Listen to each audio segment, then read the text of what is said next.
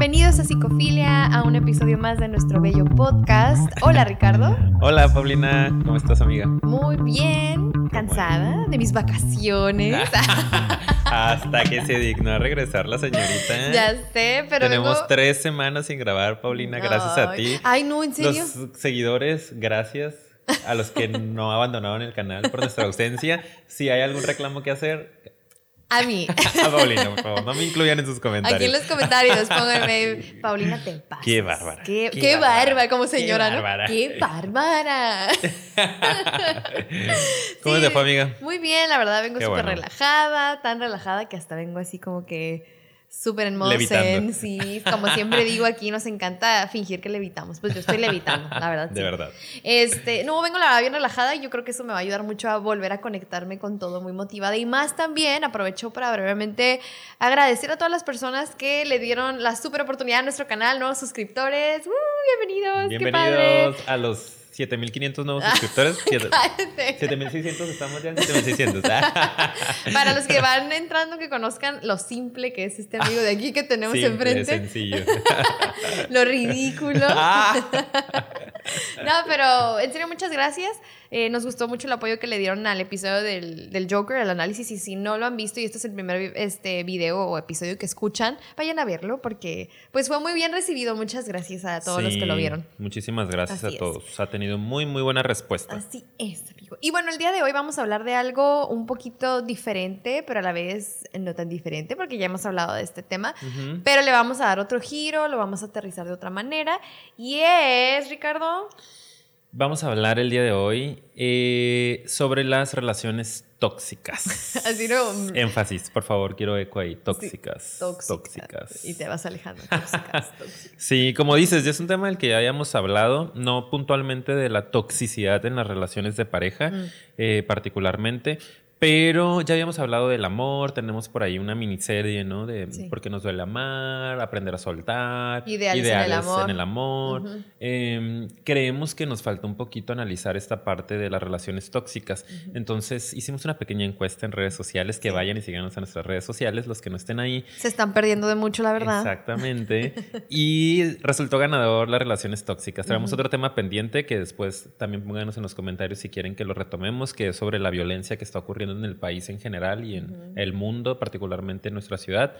Eh, pero ganaron las relaciones tóxicas. Entonces, pues, empecemos con el tema. Ah, sí, qué padre. Creo que mucha gente se va a iden- identificar, ¿eh? Ujú. es, es algo que, que- que que está pasando. ¿no? Que pasa mucho porque eh, lamentablemente, y también vayan a ver nuestro episodio de Libérate del Ego, Ujú. estamos viviendo en una sociedad algo desconectada, ensimismada y que tiene mucho problema para como establecer ese vínculo afectivo en otro nivel, pero porque precisamente hay mucha falta de amor propio y entre más existen estos obstáculos externos, es más fácil que podamos desconectarnos de lo interno. Y con externos me refiero a la cantidad de estímulos que recibimos diariamente, con todo lo que hay de avances de tecnología súper padres que hay en nuestra sociedad actualmente, y que las redes sociales, y etcétera, etcétera. Pero al mismo tiempo, pues sí se pierden otras cosas, ¿no? Entonces yo creo que por eso es que ahorita resuena mucho, aunque también para quien nos escuche de diferentes generaciones, no importa la edad que tengas, va a resonar en ti porque no importa de dónde somos, el amor es y las ideas del amor que existen son muy antiguas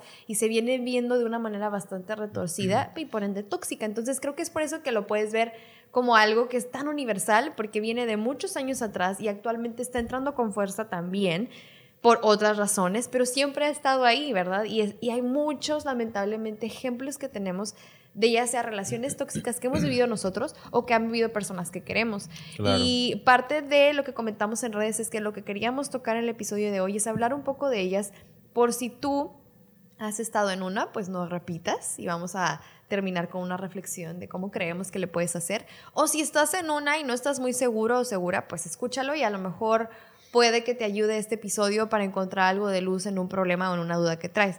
Y pues espero que les guste mucho, ¿no? Esa es la intro, es la intro. Claro que sí. y, y decías varias cosas, ¿no? En las que concuerdo completamente, pero una de las más importantes es este asunto en el cual la concepción del amor está muy retorcida, lo decías ahorita, en, en nuestra sociedad.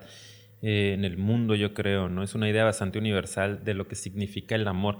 Y traemos estos patrones bien aprendidos y arraigados de generaciones pasadas, en lo cual, lo decíamos en aquel episodio de, de porque nos duele tanto amar, parecen más relaciones de odio que de amor, ¿no? Hablando particularmente de las relaciones de pareja, que también hay relaciones tóxicas en la familia y que también hay relaciones tóxicas en las amistades, pero hoy nos vamos a enfocar un poquito más en el tema de pareja. Y traemos esta idea de que amar de repente tiene que ver, por ejemplo, con el control, ¿no? Con la eh, sumisión. O con poseer a la otra persona. Con la posesión, exactamente. Eres mío, yo soy tuyo, te necesito, juntos para siempre, felices para siempre. Digo, les estoy arrojando ideas así al aire de cosas que decimos y que la verdad nos hacen mucho daño, nos hacen mucho daño.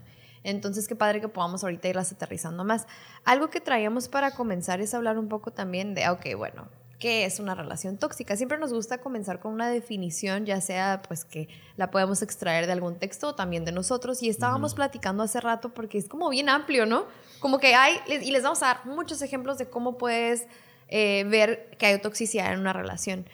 Pero creo que una de las cosas principales que, son importantes es esta parte de que cuando tú te encuentras en una relación en la que ya todo se vuelve un círculo vicioso y no estás renovándote y no hay nada nuevo en la relación, sino que hay más de lo mismo y de lo mismo y de lo mismo y parece que son los mismos problemas en gran cantidad y, y no sales de ahí, estás estancado, es una de las definiciones más importantes para tú darte cuenta que esa relación es tóxica, ¿verdad? Claro. Que pasa el tiempo, incluso los años, y pareciera que no ha pasado el tiempo y que no pasan los años, porque estás estancado en esa misma pelea, no hay evolución, exacto. Entonces creo que esa es una de las cosas que más, más me resuenan a mí, Ricardo. No sé tú qué opinas. Sí, creo que también podemos identificar una relación tóxica cuando alguna de las dos partes está, o las dos partes generalmente, eh, están en infelicidad, vamos a decir, ¿no?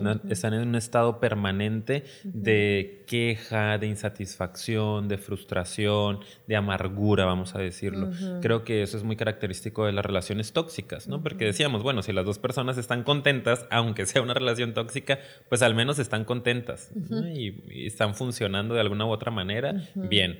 Pero si las dos personas eh, no están funcionando, si la relación está teniendo constantemente conflictos, eh, una de las dos partes está muy infeliz, hay un reclamo, hay una necesidad de cambiar a la otra persona, hay una falta de aceptación del otro y una incapacidad para evolucionar, para cambiar, para romper el círculo vicioso, estamos hablando de una relación tóxica que lo más adecuado es que pueda terminar o que pueda tener un cambio muy importante y muy rápido. Sí, claro, porque yo creo que puede desgastarse mucho la persona, ¿no? Entonces creo que aquí una de las cosas que también me resuenan mucho es cuando tú tienes mucho la necesidad de estar cambiando a la otra persona o de cambiarla de muchas maneras. Tú ahorita hablaste de un estado permanente, ¿no? O si no es permanente, infelicidad es que pese más lo malo que lo bueno, que es algo que yo escucho mucho que a veces las personas dicen, ok, ponlo en una balanza tu relación.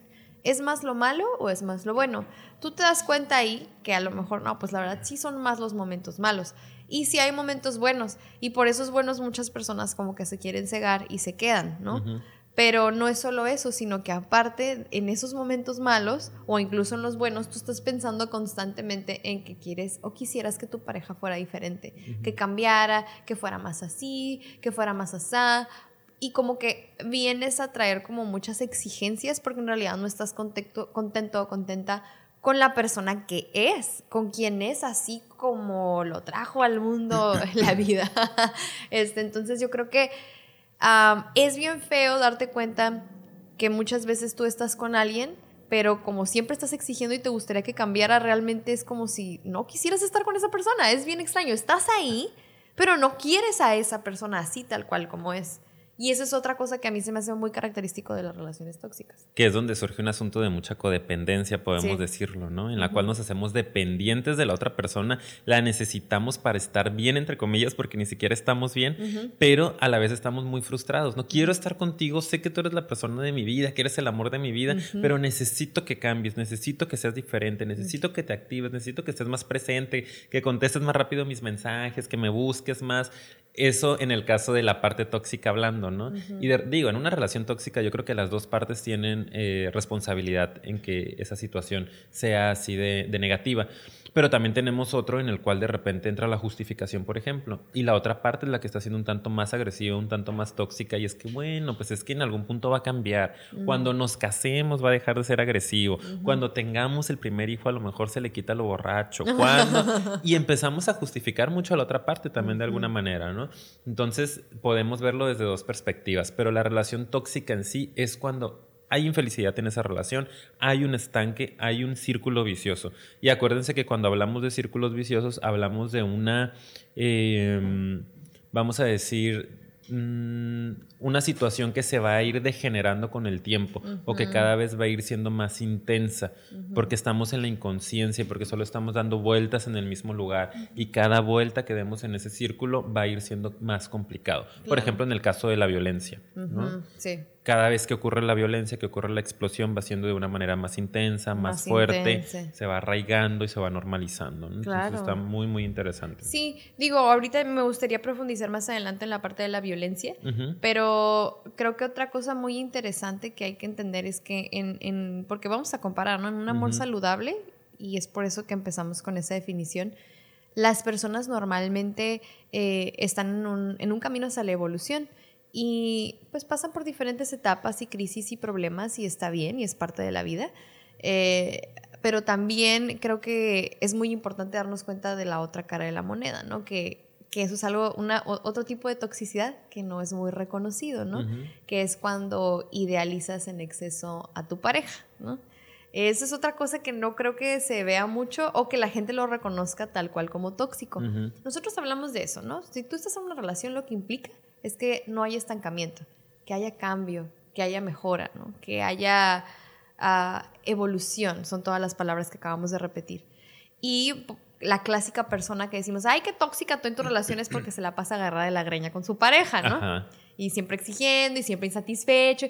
Pero qué curioso es darnos cuenta que también a veces no hay evolución, no hay cambio y no hay transformación a algo positivo y mejora. Cuando tú idealizas a tu pareja y tú piensas que es perfecto o perfecta y que no hay problemas y no hace falta nada y todo es felicidad y todo es maravilloso, es como, ah, ah, ¿sabes qué? Es irreal. La vida no es así y ninguna persona es perfecta. Entonces, y sobre todo cuando para los otros es evidente que hay algo extraño en esa relación, ¿no? O sea, porque, pues si tú lo ves como maravilloso, maravillosa tu pareja y realmente los demás dicen, sí, pues es una relación muy bonita, ah, fregón, te sacaste la lotería. Pero cuando todo el mundo te está diciendo, amiga, date cuenta, sí, sí. el momento del meme, eh, amiga, date cuenta, abre los ojos, como algo no está bien ahí, ¿no? Necesitas darte cuenta que o estás siendo violentada o estás violentando a tu pareja, ¿no? Lo estás sometiendo de alguna u otra manera. Es cuando estamos hablando de que foco rojo, que tú estés muy tranquilo, muy tranquila en la relación, no siempre significa que sea una relación eh, saludable, vamos a decir. A veces el estar tan tranquilos también implica que estamos negando ciertas cosas, que estamos evadiendo, que estamos reprimiendo, ¿verdad? Entonces, por eso hay que ampliar un poquito la conciencia y es parte de lo que traemos y de lo que queremos eh, transmitir en este episodio. Necesitamos abrir nuestra conciencia, expandir un poquito esa mirada y darnos cuenta de en qué tipo de situación estamos inmersos, cuánto tiempo tenemos en esta relación y por qué estamos en esta relación, cuáles son los beneficios que estoy recibiendo, en qué estoy beneficiando a mi pareja, de qué manera estoy nutriendo al otro, de qué forma me estoy nutriendo del otro y como pareja cómo vamos evolucionando en la relación. Evolución es una palabra clave en este episodio. Crecer, seguir avanzando juntos y no quedarnos estancados. Sí, porque ahí es donde yo creo que la idealización, para ponerte otro ejemplo, eh, no es tan agradable, porque si tú no ves el problema y lo evades, entonces no vas a ver esa parte donde tienes que mejorar y no vas a trabajar por mejorarla, porque todo está bien. Si tú caes en tu zona de confort, y tú caes en un punto en el que dices, todo está bien, no necesito hacer nada más en mi vida, aguas, porque yo creo que eso aplica para cualquier cosa en tu vida. Es bien difícil que no veas tú tus áreas de mejora ni las de tu pareja. Y no porque también digamos que tiene que uno ser un, una viejita o viejito cascarrabias que nomás está viendo el negrito en, el arroz. Sí, no. no es el punto. No, pero nada más estamos hablando acerca de que tú sabes cuando nos lleva nuestra pareja una evolución natural, que ni siquiera es como que lo estoy demandando, sino que van pasando cosas y, a ver, mm, aquí nos encontramos, ¿cómo lo vamos a resolver? ¿Cómo yo voy a mejorar? ¿Cómo tú vas a mejorar? desde un lugar más amigable, ¿no? Claro, Eh, crecer. exacto, como de crecimiento natural. Pero cuando eso, ay, no quiero ver nada porque todo es perfecto y aquí así como que tapamos todo con un dedo, el sol con un dedo, o es excesiva exigencia y es excesivo, ah, no, mi vida es un desastre y tú no me das, tú no me quieres, te quiero cambiar, bla, bla, bla. Entonces ahí, los extremos son los que, como hemos dicho en muchos episodios, nos van a terminar fregando. Exactamente, ¿no? Desde que todo sea drama y todo sea toxicidad, hasta que todo sea maravilloso. y No hay somos ningún los problema. novios del mundo. Arco iris. Fotos en redes sociales. y me la Es como, mm, no estoy completamente seguro de eso, ¿no? Eh, Déjame decirte que estás mal. Nosotros destruyendo sueños e idealizaciones, muy mal, ¿no? Sé. Pero bueno, a veces es para mejorar, porque desafortunadamente la defensa en algún momento va a caducar Sí. y la defensa en algún momento eh, va, va- va a perder fuerza, ¿no? Y va a salir la realidad a flote y a veces es muy triste darte cuenta a los 30, 40, 50, 60 años, no importa la edad, pero en una etapa avanzada de tu vida en la que dices, chin, le invertí a esta relación 10 años, 15 años, 20 años, hice una familia incluso, ¿no? Eh, compartí muchísimas cosas con otra persona y nunca me di cuenta que estaba infeliz, que no era lo que quería, que me sentía estancado o estancada, que no crecí solo por estar en una zona cómoda. Uy, sí. Entonces, eso es triste y ahí me ha tocado verlo en la consulta, ¿no? De repente, pacientes que ya a los 40, 50, 60 años es como, no sé qué estoy haciendo aquí. Oh, ya y es sé. fuck, me Sí. quedo por. Ay, perdón. Yo, fuck. Censúrame eso, Paco, por favor. Sí, ¿verdad? No suena tan feo. Ay, por favor. inglés, ¿eh? A ver, yo ahorita voy a decir unas groserías para que... Ah. Ay, no es cierto. Para que mi amigo no se sienta mal. no es cierto. no para es cierto. tapar. Eh, darse cuenta de que, chin, Ah, caracoles que centella, rayos. de corcholis. Me- no sé si queda. Qué mensos. Ay, no, no, no, no es hora de grabar. No, ya sé. Eh, sin saber eh, si decides quedarte en esa relación por costumbre o por comodidad o realmente porque te quieres quedar ahí, ¿no? O sea, me ha pasado con muchos pacientes que dicen, pero pues es que ya todo lo hicimos juntos, ¿no? O por ejemplo, señoras que es que nunca trabajé, Ricardo. O sea, no tengo nada. Si yo me divorcio ahorita me quedo en la calle. Ay, ¿no? eso es muy común. Exactamente, entonces hay que aprender a ver las cosas desde ahorita. Y acuérdense que esta visión de ver las cosas que no están bien en tu relación no es tampoco por ser súper amargados, no creer en el amor y quererles destruir sus relaciones, sino que si tú no ves que hay áreas de oportunidad, no las vas a arreglar. Exacto. No sé si me, si me estoy explicando, ¿no? Por Sí, ejemplo, sí, con los pacientes, de repente yo les digo, aunque no sea una temática de pareja, necesitas reconocer o hay que darte cuenta, va a sonar un poco fuerte lo que te voy a decir, ¿no? Lo que te voy a reflejar, pero si estás siendo una persona tóxica, ¿no? O a lo mejor estás siendo demasiado rígido, estás siendo eh, muy negativo, eres una persona que sí genera cierta repulsión, ¿no? Como que de repente generas que la gente te aleje y a veces suena muy fuerte, pero si no nos damos cuenta de esto y si tú no aceptas que eres una persona rígida, tóxica, negativa, lo que sea, cualquier rasgo negativo de tu personalidad, no lo vas a arreglar. Claro. Siento que a veces todo está bien, ¿no? O sea, la relación está bien, así debería de ser. eh, no lo vas a arreglar. Claro. No hay un foco de atención, no hay algo que trabajar. Por eso es tan importante que tú te empieces a dar cuenta de cuáles son esos detalles que realmente no te generan placer dentro de tu relación de pareja. ¿no? Me ha tocado ver parejas que recientemente me han llegado algunos casos en los que tienen años sin tener relaciones sexuales. Años. Y que yo me quedo como. O sea, Años. nunca te brincó, nu- nu- nunca te, te saltó la idea como de esto no está padre. Sí. O sea, hasta ahora, después de tres, cuatro años, es, es extraño, ¿no? O sea, hay que empezar a detectar un poquito qué cosas pueden estar por ahí fuera de lugar en nuestra relación. ¿Para qué? Para trabajarlas principalmente. Ujú. Mira, esto, todo esto que comentas es tan, tan interesante, pero tengo que terminar el episodio. Ay, Ah, no es sí, cierto. Tengo que ir porque tengo que ir a hablar con mi pareja. Me acabo Me de dar cuenta. 20. ok, No, no es Paulina, ya terminó, no se preocupen. No, no, no, ya no, es No. que ese es el, el pequeño chiste, porque fue algo intenso lo que acabas de decir. El, el Eh, asunto pero es, es, verdad. ¿Por qué nos quedamos en estos, en estos lugares? ¿no? Eso es interesante, es lo que te iba a decir. Eh, Ujú. que, que es parte de lo que traemos como... ¿Por qué? ¿Por qué? ¿Por qué decidimos quedarnos en un lugar en el que estamos insatisfechos? ¿Qué será lo que está pasando a nivel interno que nos hace quedarnos ligados en una situación que evidentemente no nos está construyendo, no nos está aportando? ¿Tú qué opinas, Paulina? Ok. ¿Tú qué este, escribiste en aquel libro? Que, En aquel Ah, libro que yo escribí. este, no, mira, ahorita que, que- que lo comentábamos antes de empezar en nuestro calentamiento bucal, ¿no? Estamos- Disculpa, disculpen. Este, lo que estábamos comentando es, y de hecho lo hemos dicho en uno que otro episodio anterior, ¿no? Muchas veces lo que sucede es que cuando nosotros elegimos a nuestra pareja de manera inconsciente, vamos buscando una pareja que nos ayude a resolver o sanar heridas de nuestro pasado. ¿Qué significa eso? A ver, para los que a ver dijeron, a ver, espérame, barajéamela más despacio. ¿Qué es esto? Pues que muchas veces, por ponerles un ejemplo, tenemos algún tipo de traumas, heridas de la infancia, situaciones estresantes, situaciones traumantes o simplemente problemas que vivimos anteriormente no resueltos, que se quedan grabados en nuestra personalidad. Se quedan grabadas ahí esas heridas y cuando buscamos a nuestra pareja se activan. Se activa esa parte más insegura de ti, más herida de ti, sale todo a flor de piel, porque el amor eso es lo que hace, saca todo lo bueno y lo malo de una persona, porque tienes que estar en un punto de vulnerabilidad, perdón, eh, alto para poder entregarte a una persona. Entonces, lo que sucede aquí es que muchas personas se enganchan, es la palabra, con sus parejas, porque algo, y fíjense, eso es lo bien, bien interesante, te recuerdas, te conecta con tu propia herida de la infancia o del pasado. Exacto. Entonces, ahí esa es la parte interesante que, que sí quiero que tú también veas y, me digas con tu experiencia profesional sobre todo, porque yo lo veo con algunos padres que atiendo, pero puedo ver desde los, desde los niños chiquitos cómo comienza. Cómo se va gestando la herida. Sí, y ahorita yo también les voy a dar un ejemplo, pero se va gestando esa herida, crece esa persona ¿Y qué es lo que sucede? Va y se engancha y hasta se enamora y se atrae más de personas que le recuerdan, por ejemplo, a su padre ausente, ¿no? Es un ejemplo, es el más clásico.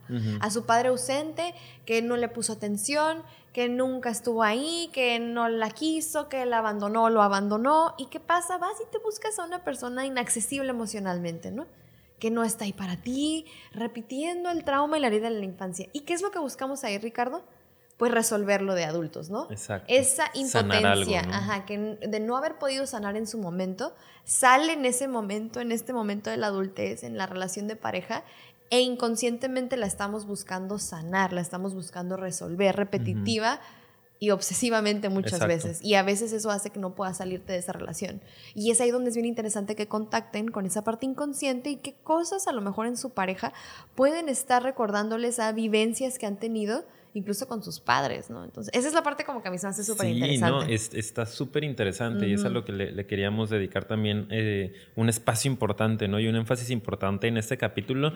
Es un nivel un poquito más profundo de la, de la conversación y a mucha gente de repente le cae el balde de agua fría y es como que, ay, a ver, ¿de qué están hablando estos locos? ¿no?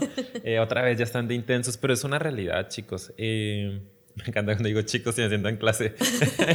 Jóvenes. Acuérdense que soy un señor docente, catedrático.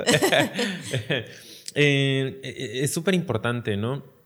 En psicoanálisis, en la teoría psicoanalítica, hay un término que se llama compulsión a la repetición, ¿no? que es un término muy interesante que a mí me, me, encanta porque lo podemos ver muy claramente en esto que tú nos vas comentando. Cómo los seres humanos eh, tendemos a estar compulsivamente, obsesivamente, como lo dijiste, a estar repitiendo patrones que de alguna u otra manera nos llevan a estar mal. Como que hay una necesidad constante de estar dándote de topes contra la pared porque estás buscando resolver algo. Desafortunadamente, si vivimos en la inconsciencia, lo hacemos de maneras inadecuadas y nunca logramos resolver el trauma.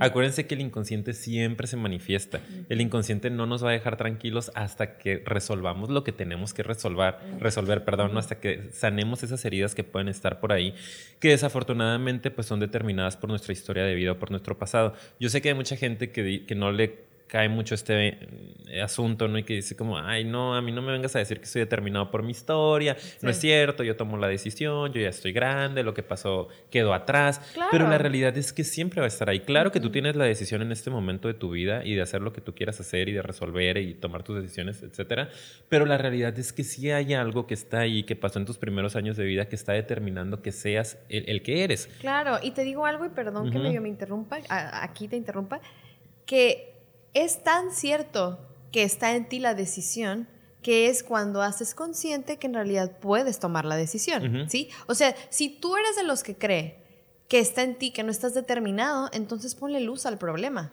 Porque créeme, ¿eh? o sea, nadie puede resolver o armar un rompecabezas a ciegas, la verdad. Exacto. Así, o sea, no se puede. Yo puedo armar mi vida y, y, tratar de ir hallándole sentido a lo que quiero, a quién soy, lo que me ha pasado y determinar mi propio destino. Por poner el nombre de destino. Sí, sí, sí. Pero ¿cómo lo voy a hacer si estoy vendado? Y si no quiero ver las no piezas. Conozco, pues. si no conozco el, el, territorio, el panorama, las piezas del rompecabezas. Así de fácil, ¿eh? No es nada más como para, oh, sí, vamos aquí a hablar de tu padre y a tirarle mala onda, ¿eh? Sí, vamos a decir maldito y vamos a victimizarte de por qué te dejó. O sea, ejemplo, ¿no? Pero no, no, no va por ahí, va entiende eso de ti, porque te va a ayudar a que ahorita, ahora sí seas consciente que eso es lo que te está moviendo y ahora sí tomas decidir. La Exactamente. Tomes la decisión. Decidir no estar en ese mismo lugar. Sí. ¿no? Porque vamos inconscientemente y nos ponemos, no todos, pero la mayoría de las personas nos ponemos en lugares muy similares en los que sufrimos en la infancia, ¿no? Como este tema que hablas del abandono, por ejemplo, o de una mamá sumamente castrante, ¿no? Muy exigente, muy controladora, o violencia en casa, negligencia, mil escenarios que puede haber eh, incluso sobreprotección, el que nos hayan dado todo, que nos va generando una forma de relacionarnos. Muy chiquitos vamos aprendiendo cómo deben de ser mis relaciones, cómo pues con papá, con mamá, etc. Y después las vamos reproduciendo con nuestros amiguitos en algún momento hasta que llega la pareja y ¡pum! Es como un escenario muy fuerte en el que se te posibilita para resolver esos traumas del pasado. ¿no? El inconsciente es como que dice aquí, voy a ir a buscar al, al hombre ausente porque lo voy a ir a convencer de que soy digna de que se quede conmigo. Y va a ser una lucha interminable y a lo mejor nunca lo vas a lograr y no es directamente por ti, es porque te estás poniendo en un lugar inadecuado, pero tienes que hacerte consciente de estas necesidades o estas heridas, si lo queremos llamar así, de estos asuntos inconclusos que están dentro de ti, porque como dice Paulina, hasta que no le pongas luz, no vas a poder armar el rompecabezas y no vas a poder moverte de ese lugar. A veces hay que moverse de ese lugar, no siempre, a veces podemos reparar la relación, como a través de la conciencia de las dos partes. Mm, pero hay ocasiones en las que sí es necesario moverse de ese lugar porque estás muy anclado o estás muy enganchado con relaciones que jamás te van a dar lo que tú necesitas. Ay, sí, jamás. Eso es muy feo. Es luchar contra la realidad, que ese es otro episodio que les recomendamos, porque nos cuesta tanto aceptar la realidad. Yo les voy a dar un ejemplo rápido antes de continuar con, con el episodio. Este, de una niña, a mí me impactó mucho eso que, que escuché, porque tiene cinco años, creo, sí y pues había violencia en su casa, maltrato psicológico eh, del papá a la mamá, pero muy fuerte, y llegó a haber el maltrato físico de él hacia la niña. O sea, como que le llegó a pegar varias veces eh, de una manera muy fuerte, ¿no? Como así, como cuando se me hace con unas llaves, por ejemplo, así en la cara. Con el llavero, las llaves tras, así. O sea, no un, ay, la nalgadita, ¿sabes? Que tampoco es como que lo apruebo, no lo recomiendo. Pero pues sí estamos hablando de algo extremo. Entonces, era muy curioso porque su relación con su papá pues era muy así, ¿no? Como que de repente cuando él se agarraba en la violencia, acá como que en su trance pues le llegaba a pegar, ¿no? Según él, porque ah, fuiste mala, ¿no? Y después eh, se arrepentía, iba y la abrazaba, le pedía perdón y le decía que la quería mucho, ¿no? Así, o sea, simplemente dices, bueno, pues, o sea, sentía culpa el señor. Y la mamá me platica que un día llega la niña y ya después yo lo corroboré porque sí me hizo comentarios similares, pero no como este que voy a decir, eh, que le dice que, que, odiaba a su papá, que su papá este, era malo, que le pegaba, pero pues que sabía que la quería. Dice, sí, mamá, pero o sea, a mí me choca mi papá, eh, no me cae bien, me pega, me duele, pero yo sé que me quiere, lo hace porque me quiere. O sea, miren está súper chiquita, tiene cinco años y dijo una frase que va a quedar impresa si no se trabaja obviamente adecuadamente por el resto de su vida y que ella probablemente no va a recordar porque el papá ya de hecho se fue, abandonó la película. por eso va a terapia. Este, pero ella ya se le quedó. Qué fuerte. Sí, qué fuerte. Es como, yo lo odio, me choca, o sea, siento una repulsión, pero al mismo tiempo sé que lo hace porque me quiere. Porque en la niña está esta dualidad de, o sea, Uy, te, te odio, pero a la vez, pues, eres mi papá, me quieres. Entonces, pues está bien, ¿no? O sea, como lo estoy medio justificando. ¿Saben? Ese es el inicio de una cosa que puede terminar muy desastrosa. Oh, sí. Es muy fuerte. Sí, sí, sí, sí, sí. Está muy fuerte. Uno como terapeuta a veces no puede dejar de, de, ver estas cosas. Evidentemente cuando estás trabajando para eso te pagan, para que analices esto. Pero también allá afuera, ¿no? De repente ves cómo tratan los papás a los hijos y te quedas como no sabes que estás determinando su futuro. De alguna u otra manera lo estás dirigiendo. A lo mejor no determinando. determinando pero sí, ahí estás, estás, marcando una pauta. Exacto, ¿no? un camino. Le estás enseñando cómo, cómo se demuestra el amor, cómo debe de comportarse, qué debe de decir, qué no. Entonces hay que tener mucho ojo con lo que estamos por ahí. Eh, eh, poniendo en, las cabecitas de nuestros hijos. Hay una frase que dice algo así como, eh, mucho ojo con lo que le dices a tus hijos porque se convertirá en su voz interna cuando sea adulto. La voz de papá, la voz de mamá muchas veces es la voz interna que va a estar dirigiéndonos el resto de la vida, ¿no? De exígete más, tú puedes, tiene que salir mejor, o aguanta, eres merecedor de malos tratos, o no, no reclames porque te van a dejar, etc, etc, etc.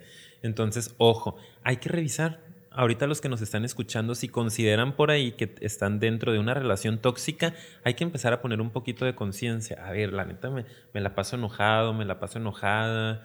Mm, insatisfecho. Constantemente estoy insatisfecho en mi relación, estoy exigiendo cosas ¿Qué será lo que me molesta? Quiero cambiar constantemente a mi pareja. ¿Qué traeré yo ahí atorado o inconcluso que, que, necesito resolver aquí? ¿Con qué estoy enganchado? ¿no? ¿Con qué me vicié? ¿Con qué me quedé ya ahí ciclado? ¿no? Dando vueltas y vueltas y no se me está dando, pero ¿cuál es mi necesidad? ¿Cuál es mi necesidad en esta relación? Qué necesito resolver a partir del otro. Sobre todo les digo a los que están en una relación que consideren tóxica, que ya se los hayan dicho por ahí sus amigos, amigas, familiares, o que ustedes sientan, ¿no? Revisen esta parte y se van a dar cuenta que haciendo conciencia a lo mejor es una herida propia, ¿no? ¿no? a lo mejor, seguramente es algo tuyo, pues. Sí. No quiere decir que el otro sea bueno, ¿no? Y que el otro no, no tenga las dos tienen su responsabilidad, pero ahí está. Porque obviamente hay roles, y nada más para mencionar rápidamente, relaciones muy tóxicas son relaciones codependientes también, en la cual eh, uno no puede vivir sin el otro. Y uno a veces es el del rol medio controlador y agresivo y el otro es pasivo, ¿no? Y uno acá que el celo, que la posesión y el otro la sumisión y ay, así como que no me dejes, por favor, ¿no? O sea, se da esa típica relación tóxica que todos tienen en su mente. Ahorita les estamos ampliando el panorama. Eh, pero ahí está el otro ejemplo clarísimo, ¿no? O sea, y ahí los dos, tanto el que llega a ser agresivo como el que lo permite, tiene la responsabilidad, ¿verdad? Exacto. Porque el que permite continúa ahí y el que agrede, pues obviamente está siendo una persona bastante egocéntrica en ese sentido, ¿no? Sí. Entonces ahí está otro ejemplo clarísimo de que incluso en esa tradicional eh, relación codependiente, los dos son responsables, siempre es de dos. Se dice que el cobarde, que el valiente llega hasta donde el cobarde quiere, ¿no? Sí. Y a veces es bien complicado darse cuenta de esto también, que no toda la culpa es del otro, que realmente, aunque tú estés siendo la persona que está recibiendo la violencia, yo sé que suena fuerte, pero uy, a veces sí somos culpables de esto. Claro, ¿Por qué? Porque toleramos, porque permitimos, porque no te mueves de ese lugar. Sí, porque, estás enganchado, ¿no? porque regresas a tal vez va a cambiar, etc. Muchas cosas que son eh, importantes. Sí, antes de comenzar con esta otra parte para ya ir hablando de, de, qué es lo que queremos dejarles y qué recomendamos también, que eso es bien, bien importante, aquí tenemos a, a, nuestro querido autor de cabecera Osho. no, es que lo, lo, usamos poquito para inspirarnos un poco. No vamos a hablar tal cual de este libro, pero ahorita que lo vi aquí, me acordé de esta parte que comenta él en el libro, ¿no? De de que el amor tiene que tener esa fluidez, esa libertad, ¿no? Eh, ese movimiento, esa evolución. Y que cuando no es así, no es amor, ¿sí? Y cuando no evolucionas, cuando estás así enganchado, cuando estás estancado, cuando es más tu necesidad y todo lo que tú no puedes obtener, lo insatisfecho de, de ti más que del otro y más de que una construcción juntos, creo que ahí es cuando no es amor y tú me comentabas, cuando te lo leí, eh, no, pues es apego, ¿no? Y quiero nada más mencionarlo rápidamente, porque creo que también se da que confundimos mucho ese enganche y esa necesidad tan fuerte y ese apego con amor. Para mí no puede ser, y es mi opinión, ¿eh? yo, yo, entiendo cada quien, un amor muy, no solo saludable, sino un amor en sí, el hecho de que tengas todo esto en esa relación tóxica y puedes decir, ah, sí, pero aquí hay amor. O sea, se me hace un poco contradictorio que siento que no pueden coexistir. Y cuando hay tanto conflicto interno de, de, yo mismo y mis rollos y todo este rollo no resuelto y el enganche y estoy insatisfecho, o sea, ¿cómo va a haber amor? El amor se trata sobre construcción, no sobre destrucción. Se me hace un poco... Acompañamiento, apoyo. Se me hace un poco difícil decir, oh, pero nos amamos en una situación así, ¿no crees? Sí. Acabamos de describir un panorama bastante fuerte, entonces ahí es donde también quisiera dejarles esa parte, ¿no? Como realmente aprender a diferenciar. Creo que al final, que vamos a hablar un poquito de amor propio, podemos aterrizarlo un poco más, pero esa también la quiero dejar ahí, esa reflexión. Sí, está muy interesante, ¿no? Que igual, igual al, al, ratito comento también un poco de, esta parte, pero es una realidad. La mayoría de las personas estamos viviendo en apego más que en amor. Sí. Es, un apego, es una necesidad de tener algo más, como puede ser tener otro montón de cosas, ¿no? Solo para distraernos, para estar ocupados, para ponerle un falso sentido, como dice Ocho, a nuestras vidas. Como decías hace rato de de las adicciones, por ejemplo. Sí, sí, lo, tenía como un poquito para la conclusión, pero digo, ah. creo que, que, es un momento eh, en donde puede entrar, ¿no? De cómo hay una necesidad muy fuerte de los seres humanos de mantenernos fuera de nosotros, ¿no? Que tiene que ver con, con, el siguiente punto de por qué es tan necesario que regresemos a, al centro de, de, la vida que somos nosotros mismos. Mm. Los seres humanos constantemente tenemos la necesidad de estar fuera de nosotros, de distraernos de nosotros, porque contactar con nosotros es complicado. Contactar con, con lo que hay dentro de nosotros, con la profundidad, muchas veces es encontrarse con angustia, con frustraciones, mm, con, asuntos inconclusos y preferimos mantenernos en el exterior, en el exterior. Y las relaciones tóxicas son eso, son otra adicción, simple y sencillamente. Son como ponerte borracho, son como ir al casino, son como eh, adicción a cualquier otra cosa que se te ocurra, ¿no? Una droga, situación, persona, ya lo hemos comentado. Es una necesidad de estar allá, de estar afuera, estar en el exterior preocupado por la pareja, porque la pareja es un violento, es malo, es borracho, y de repente no te estás dando cuenta que tú también estás teniendo la necesidad de esa sustancia para distraerte de tu vida. Ese es un apego. Cualquier droga es un apego, cualquier síntoma, no sé, las compras, la comida, es apego, es, estar allá, es llenarte de cosas externas. Y acuérdense que la solución no está ahí. Vayan y vean nuestro episodio anterior, el ego, de cómo hay una necesidad de contactar con cosas un tanto más profundas para poder resolvernos, ¿no? Entonces, ojo si estamos utilizando a la pareja solo para tener un falso sentido, para distraernos de nosotros mismos. No es la solución. Nunca se va a solucionar tu vida eh, llenándote de cosas externas. Así es, ¿no? Y yo creo que eh, sí, a lo mejor ahí me adelanté un poquito a lo que traíamos, pero creo que entraba bien ahí, ¿no? Como que seguimos hablando de estas cuestiones que nos explican un poco por qué es que seguimos ahí o nos encontramos repitiendo esos patrones, ¿verdad? es, es cuando traemos esta necesidad de seguir afuera y no contactar con lo que hay adentro de nosotros. Y bueno, yo creo que hay algo que yo quiero empezar a como ya eh, a tomar, ¿no? Que es qué es lo que nos toca hacer a nosotros, ¿no?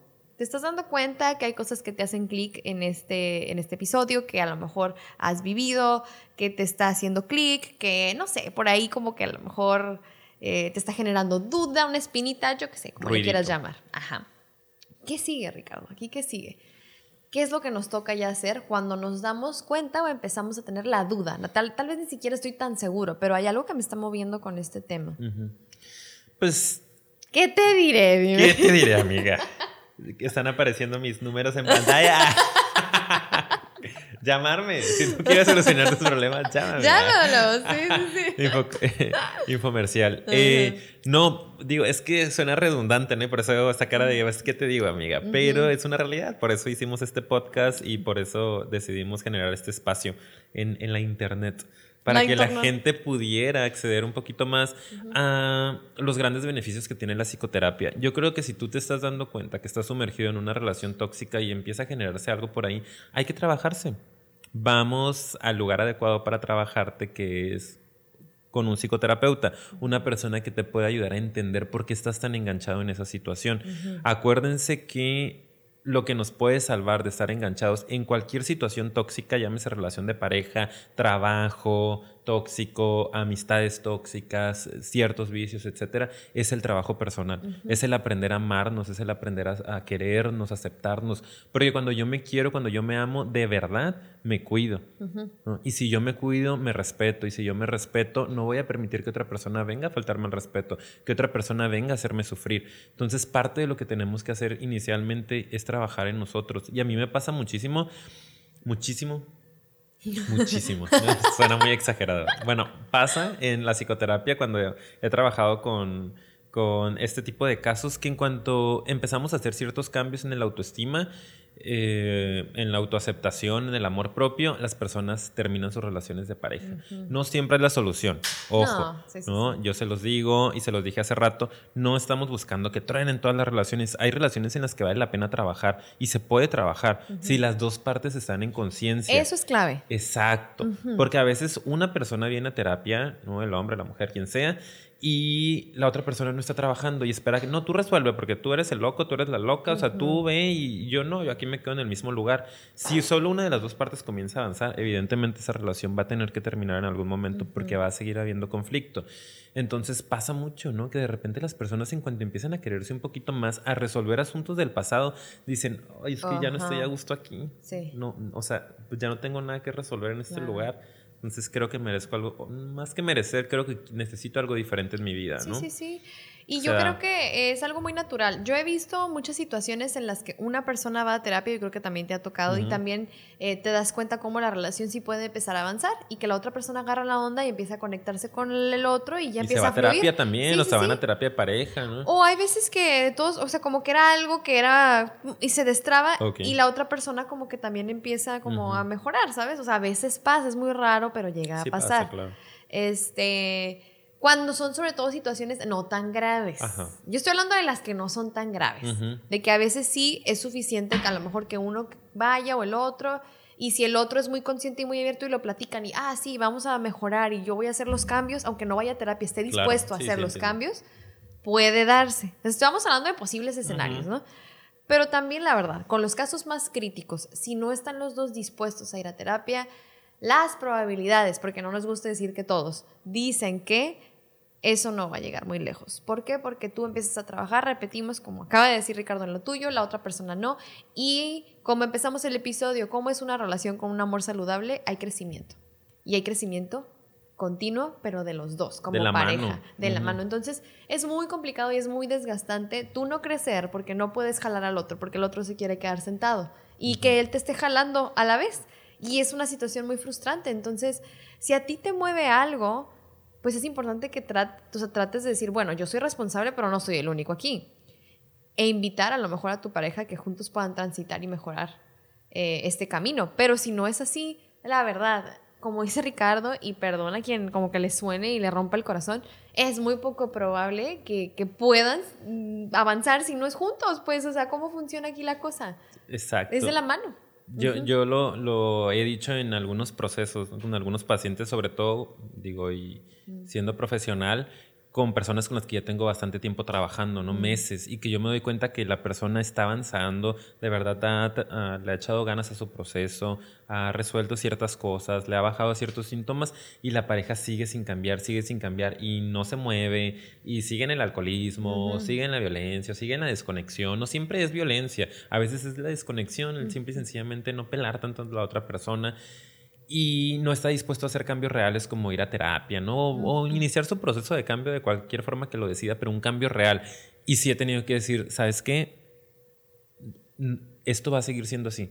O sea, ya en este punto te toca decidir a ti si te estancas y mejor ya te quedas como estás y no mueves nada, no le pides, ¿no? es lo que hay y, y con eso te quedas, o realmente tienes que tomar otra decisión. Sí a veces es necesario, sobre todo como dice Paulina, cuando hablamos de casos un poquito más graves o más complicados.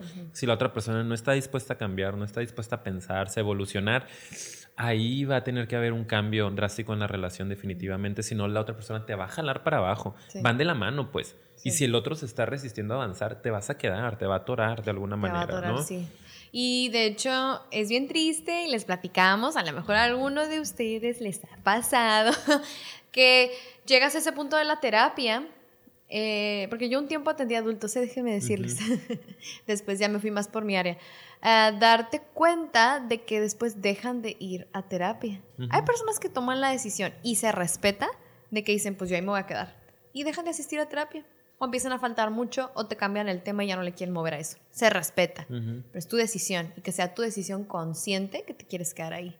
Y no estés culpando al otro de que no te deja avanzar ay, porque como él no quiere avanzar, no me deja. No, no, no, no, no. O sea, tú decides al final si te quedas ahí. Y vemos, no a ti te ha pasado, sí. que dejan de ir. Dejan de asistir y dices, respeto esa decisión, o sea, pues, ¿qué más haces? Pero es muy claro cuando le has movido a ciertos temas por dónde va la cosa. Claro. De hecho, hace rato veía un meme que decía algo así, no tengo como varias páginas que sigo de memes de terapeutas o de psicólogos y era como el WhatsApp de un paciente abierto desde el teléfono del terapeuta y decía como, doctor, solo para decirle que ya no voy a ir a terapia porque mi ex está arrepentido y me dijo que iba a cambiar, ¿no? Y así como un sticker le manda el terapeuta de suerte, ¿no? como pasa, ¿no? Realmente cuando eh, no están dispuestos a seguir creciendo o hacer cambios reales o profundos, sabes que no le quiero mover y se respeta. Sí, sí, sí. Pero hay que saber que van a seguir ciclados entonces. O sea, acepta que ahí te vas a quedar, ¿ok? Así es. Muy bien. Pues y bueno, ya, ya, estamos cerrando. Estamos cerrando. Pues, ¿sabes qué? Espera, ¿qué no íbamos a leer aquí? Tú ibas a leer. No, ¿qué no ibas? Ah, esperen. ¿Dónde era? El amor, llegué, llegué. Miren, aquí había una parte muy padre que yo nada más quiero hablar de qué importante es ir a terapia a trabajar esta parte de tu inseguridad, tus heridas y tu amor propio, que es algo que creemos que es clave y que siempre vamos a recomendar para hablar de estos temas. Cuando se habla del amor, pues acuérdense que no podemos dar lo que no tenemos para nosotros. Entonces, si no nos amamos, ¿cómo vamos a empezar una relación en la que tiene que haber esa base? Entonces, aquí voy a leer rápidamente algo que dice este Osho, que dice, quien no se ama a sí mismo, odia, tiene que odiar la vida no conoce la neutralidad. La vida siempre supone una elección. No amar no significa que puedas mantenerte en ese estado sin amor. Y fíjense aquí lo que dice, eso está fuerte. Y la persona que se odia a sí misma, o sea, porque si no te amas, te odias, es lo que quiere decir, se vuelve destructiva. Y la persona que se odia a sí misma odiará a, a todos los demás también. Será violenta y colérica, siempre estará enfadada. Si una persona se odia a sí misma, ¿cómo puede esperar que la amen los demás? Esa es la clave. Esa es la clave. Si tú, si tú no te amas, lamentablemente es porque hay algo de odio hacia ti mismo, no te valoras y por eso permites todo eso. Hay una parte de ti que como que sí se odia probablemente. No lo estoy aseverando, estoy diciéndolo. pregúntatelo. Y si te odias a ti mismo, ¿cómo esperas que los demás te amen? ¿Cómo esperas fundamentar una relación basada en que ni tú mismo tienes ese sentimiento para ti.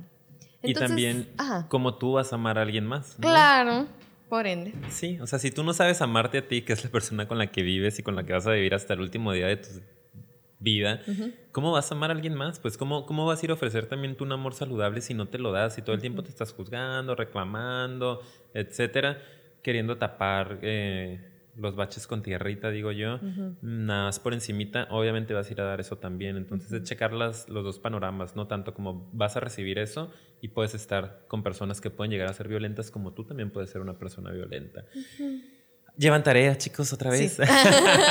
Reflexionar, ¿no? Ojalá les hayan caído por ahí algunos 20, se haya abierto un poquito la conciencia y sobre todo a mí me gustaría ser muy responsable también con este material que estamos difundiendo. Acuérdense que si hay algo que les mueva, que si hay algo que les angustie, acudan al lugar adecuado para poder trabajar esto. Yo sé que a veces es complicado por cuestiones económicas, por tiempos, por muchas cosas, pero créanme que es la mejor inversión que van a hacer en sus vidas, sobre todo si hay algo que les está moviendo, que les está brincando, no se queden con eso, no se queden con eso, busquen la ayuda. Hay muchos lugares en los cuales hay ayuda muy económica y de muy buena calidad en universidades, en centros este, de apoyo, etcétera trabájense y no se queden con cosas abiertas porque hubo información fuerte. Ah, sí, claro. y es muy importante cuidar también a nuestros seguidores. muy bien, pues muy bien dicho Ricardo. Entonces con esto vamos a terminar.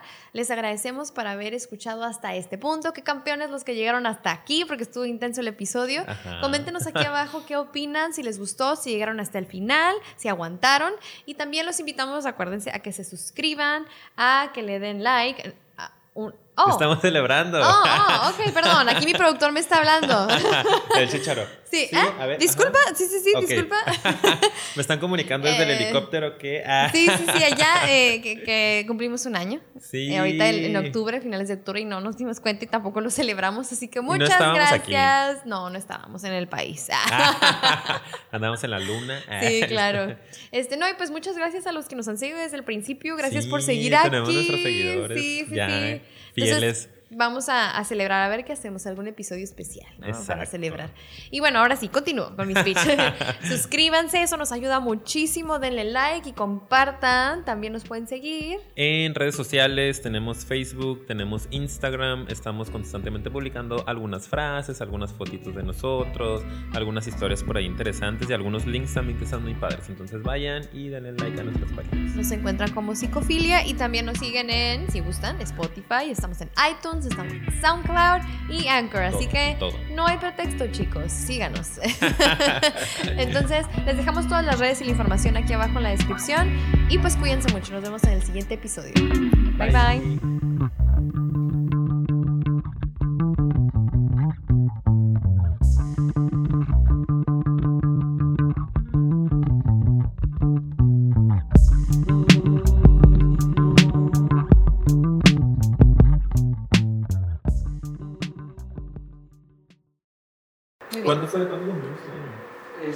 Principios de octubre. Ok, ya pasó. Quiero el dato Fue- fue- exacto, fue en Paco. Si no, fue si no hay datos exactos, sin... Ok, ya hay que empezar, por favor. Es